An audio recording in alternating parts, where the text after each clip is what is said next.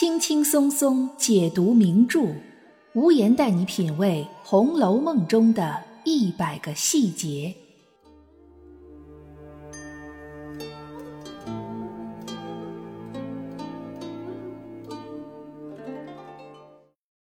品读细节之美，发现别样红楼。大家好，我是暗夜无言，欢迎您收听《红楼梦》中的一百个细节。在贾宝玉十分定情物梨香院之前，他一直以为身边的女孩子都应该是喜欢他的。直到他亲眼目睹了林官和贾强之间的感情，这是贾宝玉感情成长历程中一道至关重要的分水岭。从此以后，他知道了个人有个人的缘分，并不是所有的女孩都喜欢他的。对《红楼梦》有深入了解的读者会发现，书中真正喜欢贾宝玉的女孩其实并不多，甚至可以算是很少。今天我们就来说说那些很明显对贾宝玉不感兴趣的女孩们。书中所刻画的人物里。最明显的对贾宝玉不感兴趣的人，就是十分定情物梨香院这一回的女主角灵官儿。灵官儿不仅对贾宝玉的长相外貌不感兴趣，对贾宝玉贾府未来继承人的身份也丝毫不感兴趣。即使贾宝玉这个大活人就活生生的站在他面前，他也好像完全没看见一样。相反。灵官对于贾强却是全心全意、情意缠绵、痴心缱绻，两个人在众人面前的相互对答，直接把周围的人都当成不存在一样，有一种情到深处浑然忘我的感觉。其实，早在遇到灵官之前，贾宝玉就应该明白个人有个人的情缘这件事儿。因为早就有人对他展示出毫无兴趣的态度了，只不过贾宝玉那时没想到那么多。第二十五回，贾宝玉参加完王子腾夫人，也就是他舅妈的生日宴会回来，到了王夫人屋里，因为吃多了酒，有点上头，便拉着彩霞的手要和她说话解闷儿。原文写道：“宝玉便和彩霞说笑。”只见彩霞淡淡的不大搭理，两眼只向着贾环。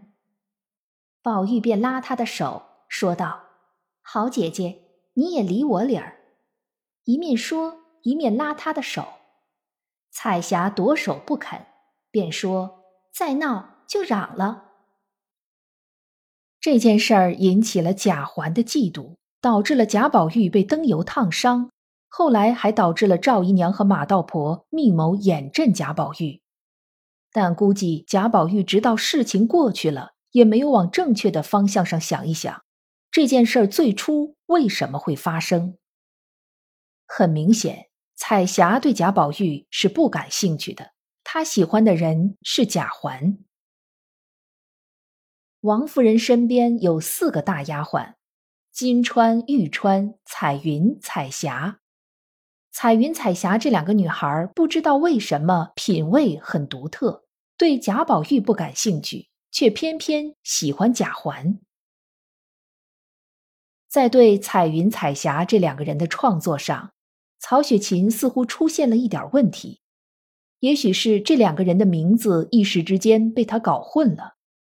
最开始喜欢贾环的是彩霞，后来一会儿是彩云，一会儿是彩霞。在《红楼梦》最著名的玫瑰露一案里，彩云为了贾环而从王夫人那里偷了茯苓霜，引起了一连串的偷盗官司。最后，为了息事宁人，是贾宝玉站出来替彩云遮掩了，反而引起了贾环的强烈不满，认为彩云和贾宝玉有私情。当时赵姨娘是这样对彩云说的：“好孩子。”他辜负了你的心，我横竖看得真。说贾环辜负了彩云的心，彩云的心可见是在贾环身上的。但又过了几回，来旺家给儿子求娶彩霞，赵姨娘知道后着了急，书里写她：赵姨娘素日深与彩霞好，巴不得与了贾环，方有个宝地。又写彩霞心中与贾环有旧，这样看来，彩霞也是喜欢贾环的。暂且不论曹雪芹在创作彩云彩霞时是不是搞混了，我们可以把彩云彩霞两个人都看作是对贾环有情，而对贾宝玉无意的。除了彩云彩霞，还有一个大丫鬟也对贾宝玉表现出很明显的没兴趣，那就是贾母身边的头号大丫头鸳鸯。当时贾赦想要鸳鸯做妾，鸳鸯不同意，贾赦便以为鸳鸯是嫌弃自己老了，说道：“自古嫦娥爱少年，她必定嫌我老了。大约她恋着少爷们，多半是看上了宝玉，只怕也有贾琏。就连贾赦心里也认为，年轻女孩们都应该喜欢宝玉。”然而鸳鸯却说：“我这一辈子，别说是宝玉，就是宝金、宝银、宝天王、宝皇帝，横竖不嫁人就完了。”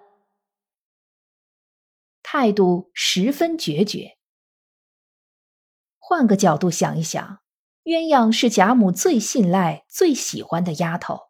假如这件事儿鸳鸯真的破釜沉舟，向贾母请求自己将来能给宝玉做妾。贾母多半是会答应的，因为这是避免将来被假设荼毒的最好的办法。但鸳鸯宁可终生不嫁，宁可出家做尼姑，或者像高鹗的后四十回里那样，在贾母死后自杀殉主，也不选择走这条路。可见他对贾宝玉真的是一点儿也不感兴趣，甚至不愿意把他当成一个求生的工具。刚才说的这几个人都是贾府的人，贾府之外的人也有很多对贾宝玉不感兴趣的。最特别的应该就是香菱了。香菱长得像秦可卿，而秦可卿兼具钗黛之美，可见香菱也同时具备宝钗和黛玉的美。但这样的香菱却对贾宝玉不感兴趣。第六十二回。呆香菱请解石榴裙，香菱斗草和豆官玩笑，不小心弄脏了新裙子。这给了贾宝玉一次为香菱尽心的机会。不过，香菱对贾宝玉这种细腻的心思却并不能理解。当他看到贾宝玉将那夫妻会和并蒂灵小心翼翼的用土埋好的时候，香菱说道：“这又叫做什么？”怪到人人说你惯会鬼鬼祟祟，使人肉麻呢。在香菱的眼里，贾宝玉这种类似于黛玉葬花的行为是鬼鬼祟祟、让人肉麻的，他理解不了，也并不认同。可见他对贾宝玉是不感兴趣的。而当薛蟠被柳香莲打得皮开肉绽的时候，香菱却把两个眼睛哭得像核桃一样肿。无论薛蟠有多么粗俗，香菱对薛蟠却是有感情的。除了香菱，红楼中著名的美女尤三姐对贾宝玉也不感兴趣。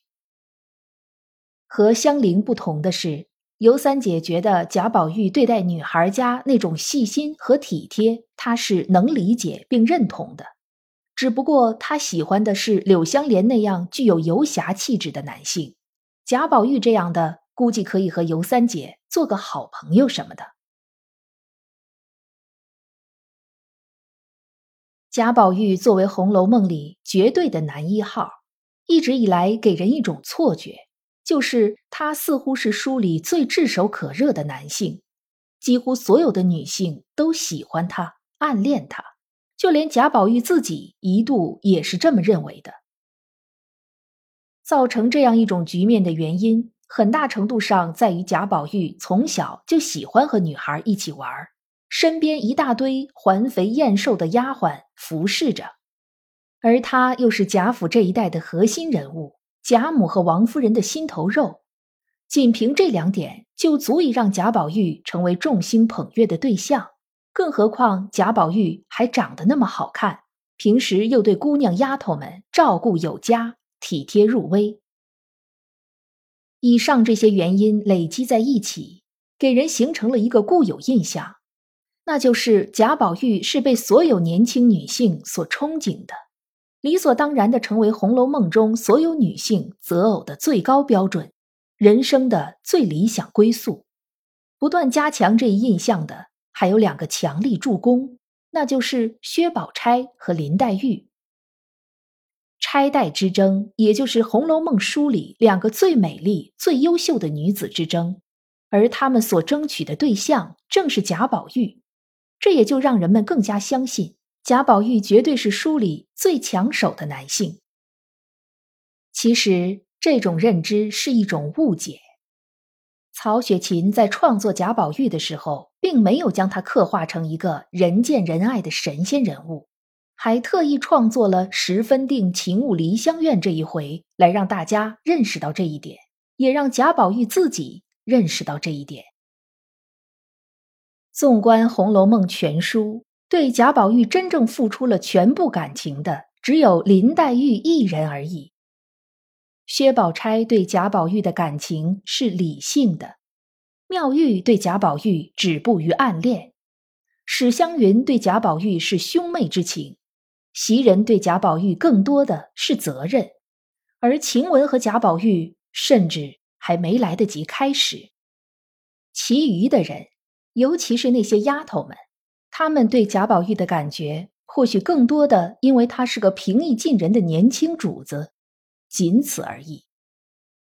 这正是爱情最真实的模样。各花入各眼，何必问来人？不知道您对此有什么看法呢？可以在评论区给我留言。今天的节目到这里就结束了，感谢大家的陪伴收听。也欢迎您订阅关注本专辑。本节目由喜马拉雅出品，独家播出。我是暗夜无言，让我们相约下一期。